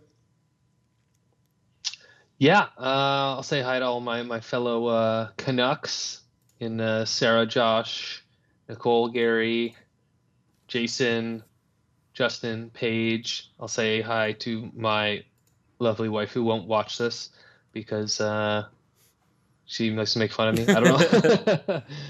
and uh, to my kids. Perfect. I'll say hi to because maybe they'll see this. But she the, the kid, yeah, this, the kid's probably gonna see it. But, but why? Why uh, you don't want your wife to see it, or your wife doesn't want to see it? Oh, I was just making a joke. I was saying she probably won't watch it. I was just joking though. but she will, right? Maybe. Maybe. Okay. Okay. Fair enough. Because like I, I, I this, we're making this really awkward now, Tom. yeah, I, am just I'm dropping the topic. but yeah, uh, Matt, so much uh, fun. I had I had a great time. Uh, you coming on the podcast. Uh, it's been a pleasure uh, that we uh, Dude, finally made this man. happening. Mm-hmm. And yeah. Yeah, uh, my pleasure. And we we we we always been in touch, so that's also good. And uh, there's yeah. will be great stuff coming maybe even this week. Uh, so keep your keep your eyes peeled. The podcast is going to re- we record this on a tuesday and the podcast is going to release tomorrow. So um, yeah maybe even tomorrow or a little bit later the week you will see some cool artwork by this man. And uh, yeah next week uh, tune in when james and i are going to talk about the latest releases from the last two weeks in the alternative movie poster world. And uh, yeah thank you again matt for coming on and thanks we'll so much, soon. Tom. Take care. Yeah, buddy.